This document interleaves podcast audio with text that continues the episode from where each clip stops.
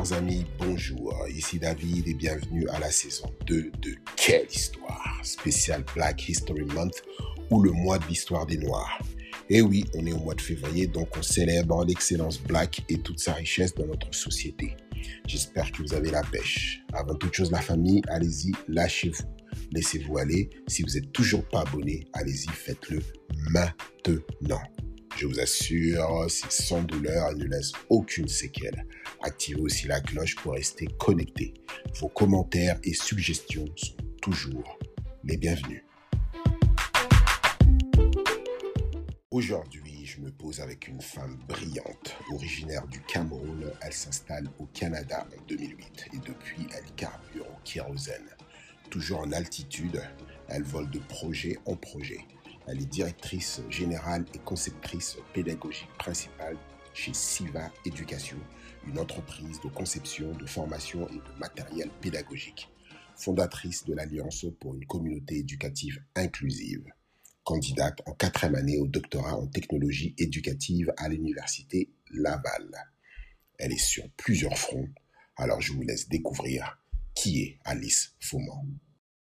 One, two, three, four, five, six, seven, eight, nine. One, one, one, two,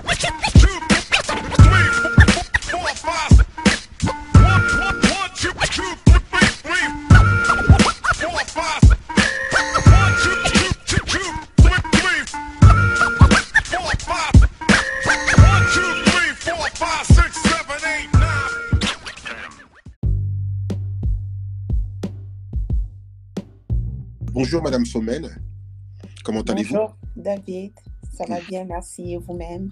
bah, Très bien, très bien. euh, malgré euh, les aléas de la vie, euh, malgré Monsieur Covid et, et Ouais, ses Qu'on enfants. subit tous. Ouais. Voilà.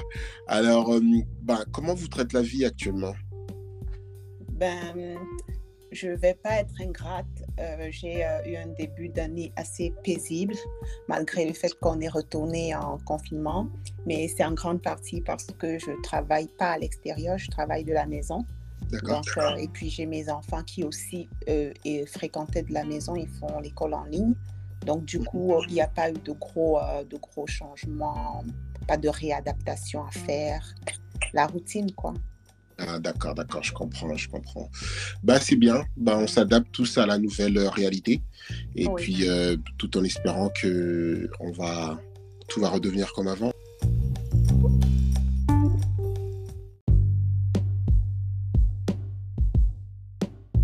Racontez-moi un peu votre enfance et votre jeunesse. Ben, je suis née dans une petite ville qui euh, s'appelle Tchang. C'est situé à l'ouest du Cameroun. D'accord une ville qui euh, se faisait remarquer principalement par son grand froid. Je me rappelle que toute petite, à des moments, euh, ma grande sœur, elle devait d'abord repasser le lit avant que je me couche. Tellement il faisait froid. Euh, ben, on va pas dire que c'était l'hiver, mais quand même, le froid, il était costaud. Mhm. Donc, j'ai grandi à Tchang. J'ai fait l'école primaire, donc Mhm. l'école élémentaire, l'école secondaire. Mhm. Euh, mes premières années d'université, même à Tchang. Et à un moment, je m'inquiétais, je me disais, mais dis donc, il ne faudrait pas que je me marie à Tchang et que je meure à Tchang. Donc euh, là, quand j'ai terminé, ma licence, j'ai quand même décidé d'aller continuer dans une université, dans une autre ville. Mais principalement, toute mon enfance s'est déroulée à Tchang. Je, je m'évadais juste un peu pendant les vacances scolaires, donc euh, ce qu'on appelle ici l'été. En juillet, août, je m'évadais pour aller peut-être dans d'autres villes rendre visite à la famille, mais c'était ça, une petite ville tranquille euh, qui a quand même, euh, qui s'est développée depuis le temps et qui a désormais une université, donc on l'appelle plus trop petite ville.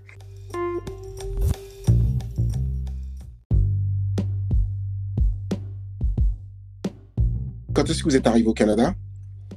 Suis arrivée au Canada en novembre. euh, Non, déjà, j'ai eu deux arrivées au Canada, je devrais dire, parce que ma toute première fois d'arriver au Canada, c'était comme stagiaire pour une organisation internationale. Donc, euh, je venais de terminer mon master en droit de l'homme et action humanitaire. Et comme je travaillais sur la question du trafic des enfants, il y avait une organisation internationale ici qui est située à Montréal et qui devait mener une campagne sur euh, le trafic des enfants en Thaïlande. Donc, ils m'ont invité pour un stage. C'est là où je suis venue au Canada pour la première fois. Et ça, c'était en, 2000, euh, en 2007. D'accord. À, l'hiver, hiver 2007.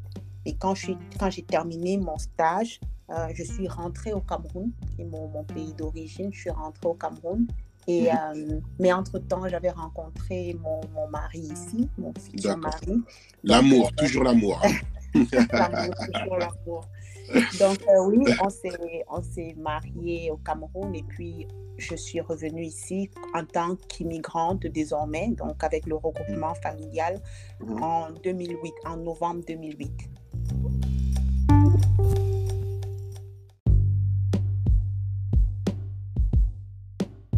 Vous êtes directrice générale euh, et conceptrice pédagogique principale chez SIVA. Parlez-nous euh, de SIVA et de votre rôle là-bas. Donc, euh, Siva, c'est une jeune compagnie qui mhm. tire sur ses deux ans. Une compagnie qui est née de, de, divers besoins, mais mhm. le plus grand étant que j'ai été enseignante pendant dix années. Et étant dans le système scolaire, j'ai vu qu'il y avait un manque de ressources non seulement un manque de ressources, mais euh, on, avait tendance à s'appuyer toujours sur des ressources, euh, parfois de la France, parfois de la Suisse. Donc, on cherchait des ressources en français un peu partout. Et puis, je me suis dit, euh, et si on créait, et si je créais des ressources? Et j'ai commencé à observer les enseignants qui étaient un peu plus chevronnés. Je voyais leur stratégie et j'ai eu la chance de, de travailler avec un jeune organisme qui cherchait à développer du matériel pédagogique pour des enseignants en sciences. Ça, c'était il y a, il y a déjà 11 ans de cela, c'était en 2011, mais mhm. ça m'a donné l'envie parce que j'étais en mode création et j'aime ça, j'aime être en mode création. Mhm. Donc, euh, quand Covid a frappé, et que je me suis rendu compte que l'apprentissage en ligne, c'était pas trop ce que j'avais envie, euh, c'était pas trop une voie sur laquelle je voulais m'engager en mhm. enseignant en temps de pandémie. J'ai pris mhm. la décision de créer un Siva Éducation, mais c'est aussi parce que les gens se repliaient beaucoup vers moi euh, pour me demander je veux dire, durant ma carrière, ma carrière d'enseignante, les gens venaient toujours vers moi. C'était pour des conseils en intégration de la technologie dans la salle de classe. C'était mhm. toujours euh, mon TBI, mon euh, TBI, c'est tableau blanc interactif. Mon TBI ne marche pas. Est-ce que tu peux venir voir qu'est-ce qui ne va pas? Mon ordinateur a tel problème. Est-ce que alors que je suis même pas informaticienne, je suis littéraire de base. Mhm. Donc, euh, mais j'avais cette passion-là pour la technologie. Je gérais les clubs informatiques à l'école. Mhm. Et donc, ça m'a inspiré. Je me suis dit, non seulement je vais créer une compagnie pour, euh, pour créer du matériel, concevoir du matériel pédagogique, mais aussi je vais offrir des services euh, de consultation en technologie éducative. Et c'est mhm. exactement ce que SIVA Éducation fait maintenant. Et SIVA signifie tout simplement servir. Et la petite histoire, c'est que euh, une fois, pendant qu'une une dame, en fait, m'avait demandé de l'aider à écrire un e-book. Donc, j'ai, j'ai, terminé son e-book et j'ai mis sa biographie euh, quelque part vers le début du document. Mhm. Parce que j'avais vu qu'il y avait une tendance à mettre comme l'auteur, pour ce type de e-book-là, les auteurs voulaient se présenter d'abord. Et puis elle m'a mhm. dit, euh, non, quelqu'un d'autre à qui j'avais confié le document m'a dit, non, il faut la mettre, euh, faut la mettre à la fin. Euh, mm comme ça, il faut, il faut évoluer dans le SIVA. J'ai dit, mais qu'est-ce que ça veut dire SIVA? Et là, il m'a initié à la, à la, philosophie du ego, du écho et du SIVA. Donc, mhm. j'ai fait une petite recherche dessus qui disait que le ego, c'est quand vraiment on vit centré sur nous-mêmes, quand on parle d'égoïste, d'égocentrique et mhm. tout. Donc, il y a des personnes qui évoluent dans cette philosophie-là. Il y a le écho, les personnes qui veulent être en harmonie avec l'environnement autour euh, d'elles. Mhm. Et euh, il y a le SIVA, c'est les, les, personnes qui veulent euh, servir les autres. Donc, mais ça, c'est SIVA avec un seul, ça c'est SEVA, S-E-V-A, mais j'ai décidé de transformer et puis j'ai mis deux E et c'est devenu SIVA parce que c'est ça qui me représentait le plus. Je suis quelqu'un qui aime, j'aime servir, j'aime aider. D'accord. D'accord. Et puis comment ça marche? Vous avez vous avez cette plateforme et est-ce que expliquez-nous ça se vous ça se vend? C'est comment je juste comprendre le concept derrière ça? Parce que je trouve ça super intéressant. Donc, en fait, avec Siva Éducation, on fait plusieurs choses. Euh, d'abord, l'accompagnement pour ceux qui veulent créer des ressources. Par mhm. exemple, si quelqu'un vient nous dire, ben, j'ai beaucoup de compétences en, physique, j'aimerais créer un, document pour appuyer les enseignants qui enseignent la physique. On va l'accompagner, ça veut dire qu'on on, l'aide à, on, part de l'idée au produit, à ce qu'il tienne son livre en main. Mhm. On a déjà nous-mêmes nos propres ressources éducatives qu'on vend Mhm. mais on accompagne les gens là-dedans. Donc, quand, quand euh, vous parlez de plateforme, on a mhm. un site web sur lequel on a un catalogue de produits dont des gens peuvent venir acheter, soit des supports d'exercices de mathématiques, de lecture, etc., des livres de coloriage, mais des gens peuvent aussi se faire accompagner pour euh, produire leurs propres ressources. Et finalement, il y a l'aspect euh, jeu éducatif en ligne et l'aspect e-learning, parce que c'est plus pour cet aspect-là que les gens viennent vers Siva Éducation. Donc, les, mhm. derniers, euh, euh, les derniers clients qu'on a eu, c'était vraiment des compagnies qui disaient ben, on voudrait créer un cours euh, pour sensibiliser au racisme ou on voudrait créer un cours sur l'équité et l'inclusion, un cours sur le commerce en ligne. Des, des, sujets comme cela. Donc, on accompagne le client depuis l'idée jusqu'à ce que le module en ligne soit prêt.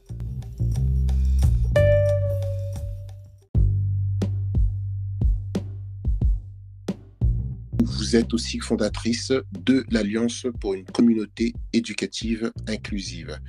Quel est le concept derrière cette initiative? Donc, euh, la CEI, c'est comme son nom l'indique, c'est on veut euh, être, euh, on se veut une association qui travaille à, promouvoir une communauté éducative inclusive et on insiste beaucoup sur l'aspect inclusif. On est des enseignants. moi, j'étais dans le groupe en tant qu'enseignante. Maintenant, je suis dans le groupe toujours, mais en tant que quelqu'un qui est dans le système éducatif tout simplement, vu que j'ai quitté euh, l'enseignement. Mais c'est principalement un regroupement pour mener des initiatives pour promouvoir l'équité, l'inclusion en milieu scolaire. Et ces initiatives sont variées.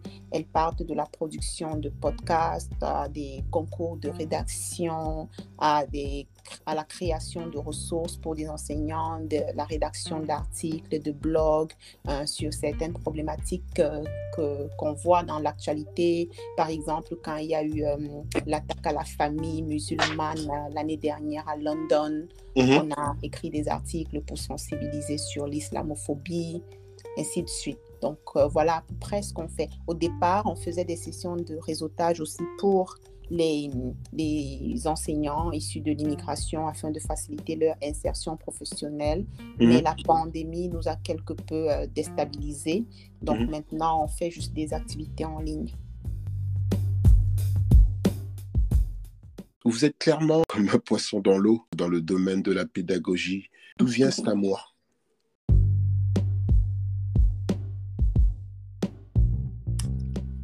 Ma mère est enseignante elle était enseignante, elle a pris sa retraite euh, il y a trois ans à peu près. Mhm. Euh, ma mère m'a enseigné mhm. deux années de suite, je pense. Non, une seule année. Elle a enseigné mes frères les autres années. Donc, on parlait beaucoup à la maison de son attitude dans la salle de classe. Mhm. C'était une qui aimait transmettre le savoir, une qui aimait beaucoup la discipline, qui aimait beaucoup le respect des routines. Mhm. Et je m'amuse souvent à dire à mon mari que nous étions très nombreux chez nous euh, mhm. à Tchan, mais il n'y avait jamais de désordre parce qu'on savait tout ce que maman, ce que maman voulait. Donc, mhm. euh, oui, elle a été enseignante. Dans, la dans ma famille, il y a beaucoup d'enseignants, je ne saurais citer, ils sont très nombreux. Et je crois que j'ai j'ai euh, un peu quand, quand, je me suis vue face à la profession, je me suis dit quelque part, ben, ça ne va pas me dépasser comme on dit dans mon pays, je, je peux le faire. C'est pas mhm. comme si c'est nouveau pour moi. Euh, mhm. Je suis entourée des gens qui ont été dans la profession, donc ça ira.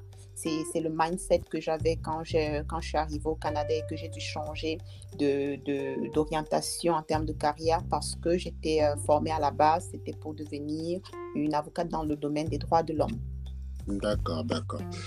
Donc c'est une histoire de famille, quoi. oui, c'est une histoire de famille, je peux dire ça, oui.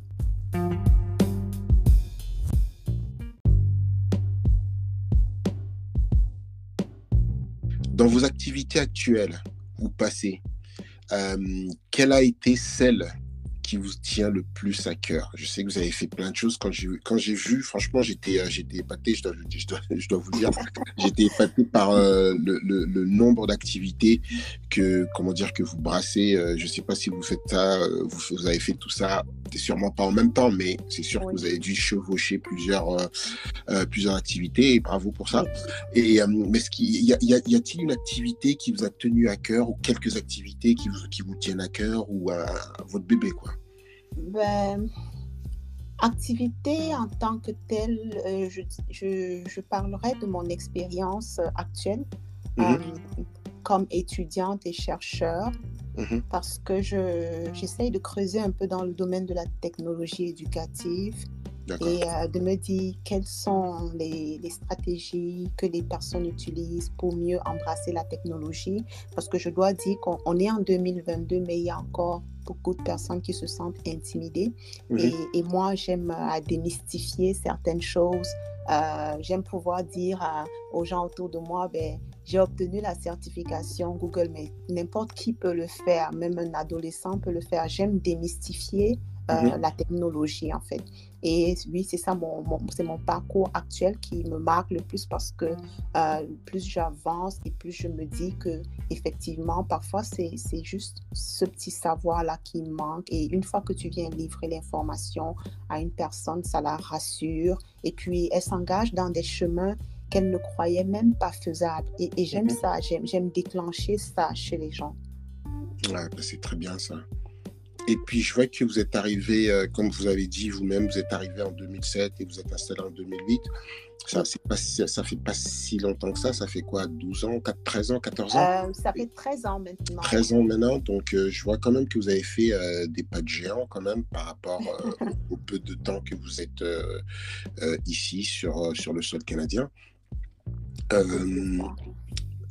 que, diriez-vous à, un nouvel arrivant, à un nouvel immigrant, que ce soit euh, camerounais, euh, africain ou d'un autre pays du monde ou d'un autre continent du monde? Quels sont les conseils euh, que vous donneriez à une personne qui vient d'arriver, qui vous dit Alice, voilà, je viens d'arriver, je commence par où? Moi, j'ai un seul langage face aux personnes qui viennent d'arriver. Je dis toujours, on a la chance d'être dans un pays d'opportunité. Il ne faut pas avoir peur. Et ceci dit, j'enchaîne avec ma propre expérience. Mm J'ai jamais eu peur d'aller frapper à une porte. Mhm. J'ai jamais eu peur qu'on me dise non. Je me dis le pire qui puisse arriver, c'est quoi? C'est qu'on me dise non. J'ai mhm. jamais eu peur de m'engager dans une, euh, dans une carrière qui a priori n'était pas mienne. Donc, c'est ce que je dis aux gens et je dis entoure-toi de bonnes personnes. Moi, j'ai eu cette chance, euh, donc des personnes qui m'ont beaucoup euh, conseillé et je dis parfois, si, si ces personnes n'avaient pas été là, peut-être que je ne serais pas où je suis aujourd'hui. Et mhm. donc, euh, mais il y a des gens qui vont parfois discuter avec moi. Ils ont déjà peut-être six ans au Canada. Et puis je vais dire, est-ce que tu connais telle opportunité? Mais non, personne ne m'en a, jamais parlé. Et mhm. c'est là où je parle aussi de la force du, du, réseau. Il faut mhm. pouvoir rentrer dans des réseaux. C'est pas forcément. Quand on parle de réseau, les gens pensent au, au grand milieu avec euh, veste, cravate et tout ça, mhm. soirée de réseautage. Non, c'est pas ça. C'est juste savoir ok, j'ai des personnes qui sont là depuis, je sais que si je suis, je vais dans tel domaine, banque et tout, j'ai quelqu'un qui peut me renseigner sur euh, les, certifications que je pourrais faire pour entrer dans le domaine de la finance. J'ai telle personne qui peut me renseigner si je veux rentrer dans le domaine de l'éducation ou de la santé, etc. Donc c'est ça, c'est de savoir qu'on a quand même ce réseau-là sur lequel on peut s'appuyer. Mhm. Très bien, très bien. Euh, je vous demanderai de choisir euh, un chiffre entre 1 et 5. 5. J'aime le maximum. ok. Euh, où vous voyez-vous dans 5 ans? Oh, dans 5 ans. Mhm. dans 5 ans, je me vois en train de présenter mes ouvrages d'activité pédagogique dans plusieurs écoles, non pas seulement au Canada, mais dans euh, des écoles francophones du monde entier. Mhm. Euh, quand je parle de ressources, c'est vraiment des livres d'activités qui représentent euh, la diversité dans lesquels tous les élèves peuvent se sentir représentés. Euh, ça, ça me tient à cœur et c'est une des missions de Siva Éducation. Et euh, j'aimerais pouvoir dire quand même que j'ai accompagné un grand nombre d'enseignants d'ici cinq ans à, à, mieux intégrer la technologie éducative quand on pense de cette façon dans le, terme, dans le contexte canadien, ça peut être un peu curieux parce que ici, on est tous quand même un peu corrects avec la technologie, mais vraiment dans certains systèmes scolaires encore, notamment en Afrique subsaharienne, peut-être mhm. par manque de matériel, peut-être parce que Internet, c'est pas encore à la portée de tout le monde, mais il y a encore de grands besoins. Alors, mes ambitions ne se limitent pas au Canada. Je veux vraiment pouvoir impacter ces systèmes scolaires-là. Très bien, très bien. Et euh, comment cette pandémie a-t-elle affecté votre mental? À vous et à votre famille, quoi. Euh, alors, premièrement, la pandémie m'a beaucoup aidé.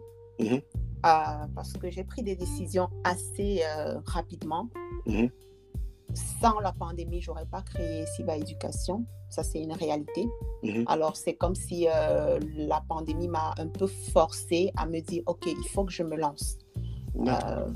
La deuxième chose, c'est que la pandémie m'a appris à être euh, plus patiente parce que étant enfermée avec euh, mon mari, avec mes trois enfants dans la maison, c'était en bas âge, euh, qui ne mhm. comprennent pas trop quand on dit il faut se calmer, j'ai une réunion et tout. Alors parfois ça allait dans tous les sens. Mhm. Et je ne pouvais pas trop blâmer les enfants parce qu'eux aussi ils étaient perdus, ils ne comprenaient pas ce qui, ce qui arrivait, pourquoi du jour au lendemain il faut être enfermé, même aller au magasin on ne peut plus.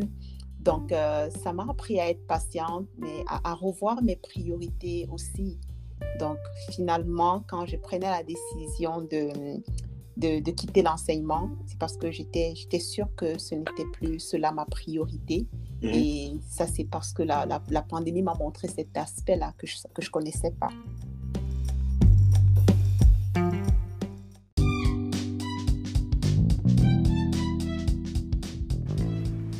Poser une question.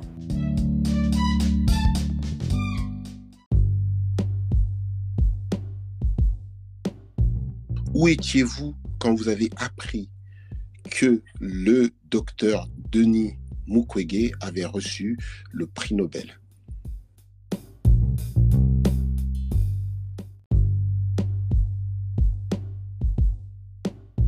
En 2018. En 2018, voilà. Oui. Euh, J'étais dans le salon du personnel euh, dans l'école où j'enseignais à l'époque. Mhm. Et c'est une collègue africaine qui, euh, qui l'a annoncé.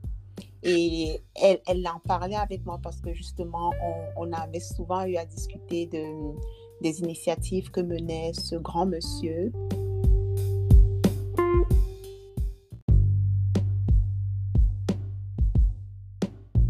Pour ceux qui ne connaissent pas ce grand monsieur, comme vous, comme vous venez de le dire, il est gynécologue euh, et militant des droits de l'homme, surnommé l'homme qui répare les femmes.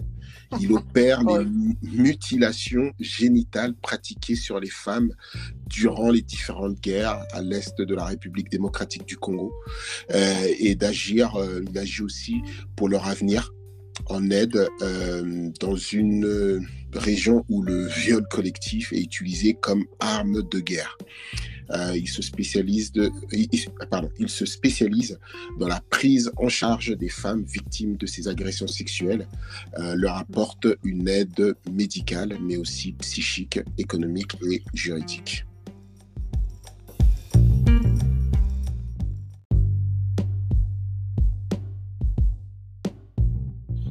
J'étais très contente ce jour-là, euh, étant donné le parcours de monsieur. Et étant donné que je, je venais à peine de découvrir quand même les actions qu'il menait, malgré le fait qu'il est populaire, il est, c'est quelqu'un de célèbre depuis longtemps.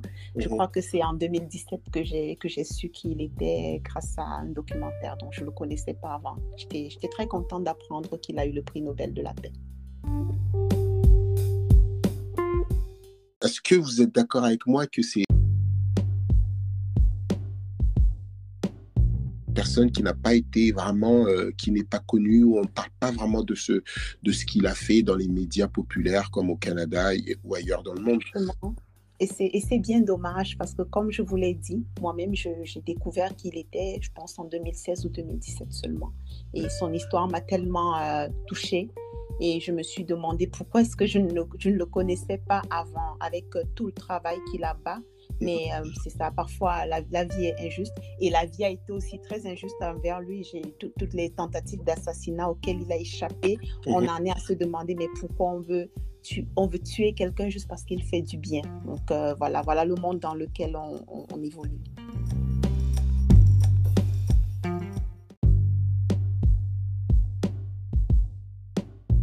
Quelle est la situation du Cameroun euh, euh, au niveau politique actuellement?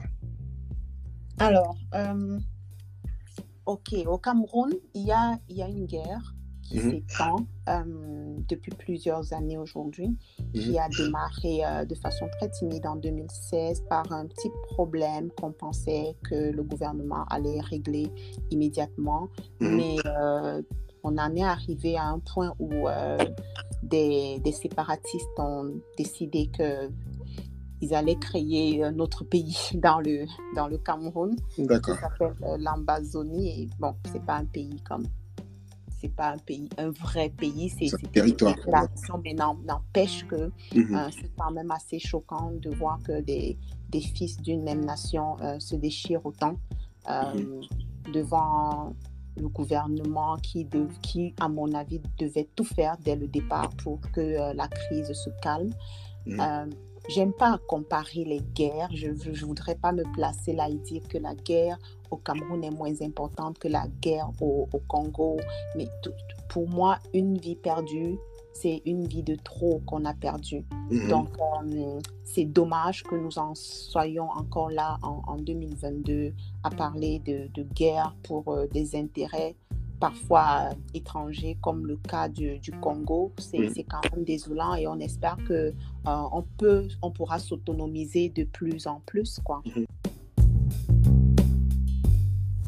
Juste une petite parenthèse, si vous connaissez. Voilà, champion du monde des poids lourds avec un parcours euh, digne d'un film hollywoodien. De clochard euh, en France euh, à champion du monde des poids lourds euh, aux États-Unis. Il y a quand même un monde, quoi. Exactement. Donc, Francis Ngannou, il inspire beaucoup de personnes. Il, a travaillé Dieu depuis qu'il était très jeune. Il travaillait dans, les mines. Guerre, mmh, mmh, tout mmh. ça. Donc, quand on voit le parcours aujourd'hui, je me dis, parfois, c'est ce que ça prend de voir un documentaire sur lui pour inspirer un jeune qui s'apprête à, à, lâcher l'éponge, quoi, et de se mm. dire tout est possible. C'est vrai, effectivement. Bah là, on va un peu décompresser, on va passer à autre chose. Euh, je vais vous demander euh, quel est euh, votre film préféré de tous les temps et pourquoi? Alors, j'aime beaucoup, j'ai toujours apprécié, je l'avais vu quand j'étais très petite, je pense qu'il est sorti, j'avais 9 ans. C'était Forrest Gump. Mm-hmm. Donc, euh, c'était, on venait à peine d'avoir le câble à la maison, donc les chaînes étrangères. Et puis, on mhm. a eu à regarder ça avec mes grands frères. Et je me rappelle tout le temps, mon, mon, frère était dans la cour et il commençait à dire cours, Forest, cours, cours. et puis les gens se mettaient à courir.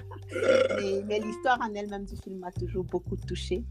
Et euh, voilà, euh, c'est un, un bel exemple de, de persévérance. quoi.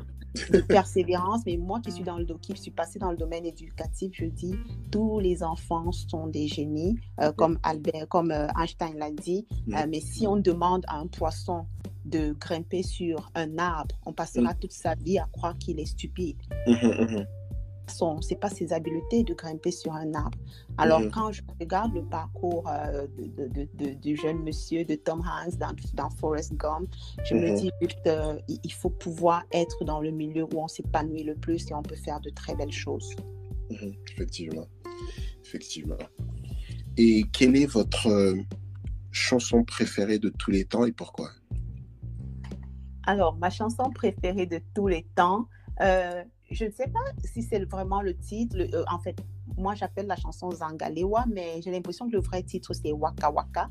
C'est mhm. une chanson d'un groupe camerounais qui, mhm. qui, a été très populaire au Cameroun et qui a été reprise d'ailleurs pour la Coupe du Monde en Afrique du Sud par Shakira. Donc, bah, elle, son, titre original, c'est Waka Waka. C'est ça. Shakira, pour la petite histoire, Shakira avait pompé, avait pompé la, le son, l'avait volé au, à, ce groupe-là. Euh, et puis, euh, ouais, ouais. c'est marrant parce que j'ai justement j'ai regardé une petite, un petit documentaire sur Shakira justement qui racontait comment elle a eu l'inspiration de cette chanson alors que cette chanson existait déjà. Euh, c'était vraiment du n'importe quoi. Je, me suis souvent demandé est-ce que si on lui demande de traduire une des phrases de la chanson qu'il dit en langue fang, est-ce qu'elle pourra traduire? Parce que justement c'est pas elle qui a eu, c'est pas sa chanson. Effectivement.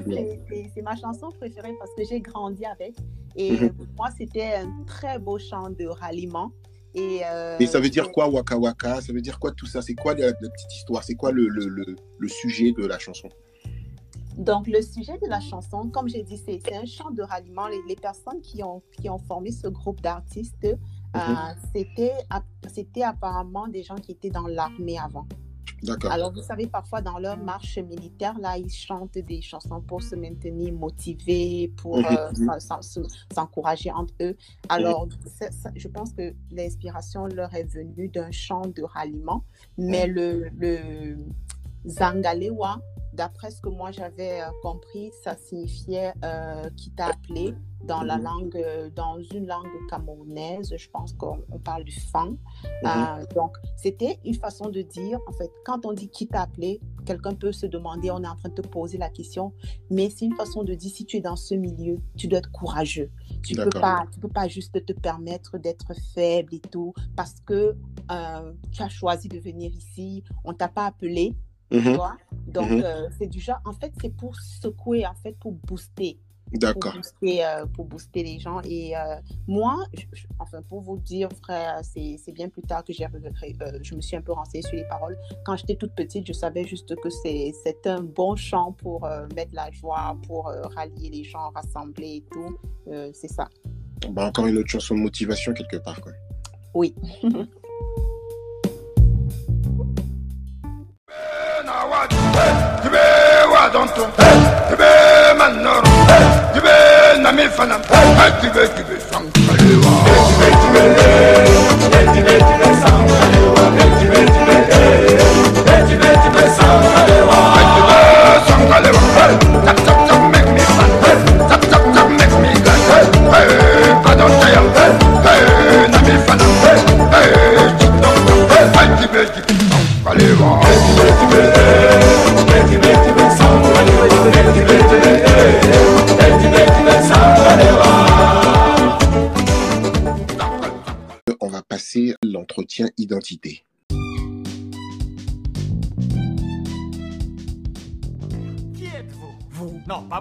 Oui, c'est vous. Répondez gentiment aux questions. Qui êtes-vous? Mais je l'ai dit à vous. Vous êtes sourd Non, vous, être aveugle. Je suis pas aveugle, vous quelle influence a votre multiculturalisme dans votre quotidien? Alors, moi, ce que j'ai développé comme habileté, c'est de mieux comprendre les autres, principalement les personnes qui viennent d'arriver parfois au Canada. Je me dis, euh, cette personne est en train de s'adapter, elle comprend peut-être pas les codes culturels, moi, peut-être je suis dans le pays depuis un peu plus longtemps, je peux, je peux lui donner une ou deux idées sur comment euh, la communication en milieu de travail canadien marche. Par exemple, euh, un des codes de communication ici, quand tu regardes pas quelqu'un dans les yeux, c'est mm-hmm. comme un manque de respect. Pourtant, d'où je viens au Cameroun, quand un adulte te parle, quand quelqu'un qui est supposé être ton aîné te parle, il faut baisser la tête. C'est ça le signe de respect. Mhm. Alors, des choses comme ça, ça peut paraître banal, mais c'est des choses qu'on a besoin de savoir. Et mhm. euh, quand on vient d'arriver, on ne comprend pas forcément. Donc, pour moi, c'est ça que ça m'a appris, c'est que ces choses-là que, que, je connais désormais, je m'arrange à ce que ça puisse aider ceux, ceux qui viennent d'arriver. D'accord. Et quelle conception de la beauté avez-vous dans l'autre?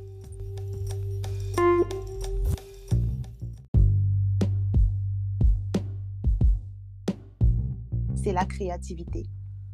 Alors, pour moi, euh, si quelqu'un prend un, un, un, objet qui est supposé être euh, un pagne pour coudre un habit, comme nous on a nos pagnes africains, et mm. l'utilise pour plutôt coudre, euh, je sais pas, des, des, des coussins pour un, canapé et tout. Pour moi, cette façon de transformer là, cette façon de sortir, euh, de sortir du cadre, j'aime mm-hmm. beaucoup. Et pour moi, dès qu'on a mis de la créativité, il y a de la beauté.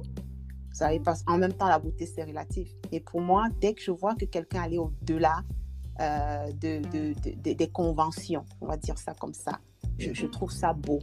Ah, c'est très bien ça, c'est beau. c'est beau ce que vous venez de dire. ouais. Et pensez-vous que l'identité d'un individu est basée sur d'où il vient ou d'où il vit? Les deux, parce qu'il faut pouvoir utiliser ce qu'on a eu Mhm. là où on était, mhm. pour s'adapter là où on est et devenir partie intégrante du milieu actuel où on est. Très bien, très bien. Et pour la dernière question, vous vous considérez plus multiculturel ou multi-identitaire? Multi-identitaire. Et pourquoi? Et comment euh, j'ai plusieurs casquettes différentes. Je pourrais me targuer d'avoir plusieurs casquettes différentes, mais je ne peux pas dire que j'ai plusieurs euh, cultures, que je connais plusieurs euh, cultures et que je, je, peux rentrer dans n'importe quelle peau. Alors, mhm. ça, c'est différent. Lorsque vous me mhm. parlez d'identité, je me vois en tant que je porte ma casquette de mère, je mhm. porte ma casquette d'épouse, je porte ma casquette de chef d'entreprise, je porte ma casquette de dirigeante d'un organisme communautaire, je porte ma casquette d'étudiante. J'ai plusieurs casquettes, j'ai plusieurs identités. Ah, très bien, très bien. Et pour la dernière question, la toute dernière, euh, qu'est-ce qu'on peut vous souhaiter pour euh, cette année 2022 et pour le futur? Euh, Que mes sources d'inspiration ne tarissent pas. J'aurais besoin d'une grosse dose pour pouvoir mener à bien les projets que j'ai pour cette année voilà, c'est tout le bonheur qu'on peut me souhaiter. D'accord. Alice? Oui. Merci. Merci à vous, David.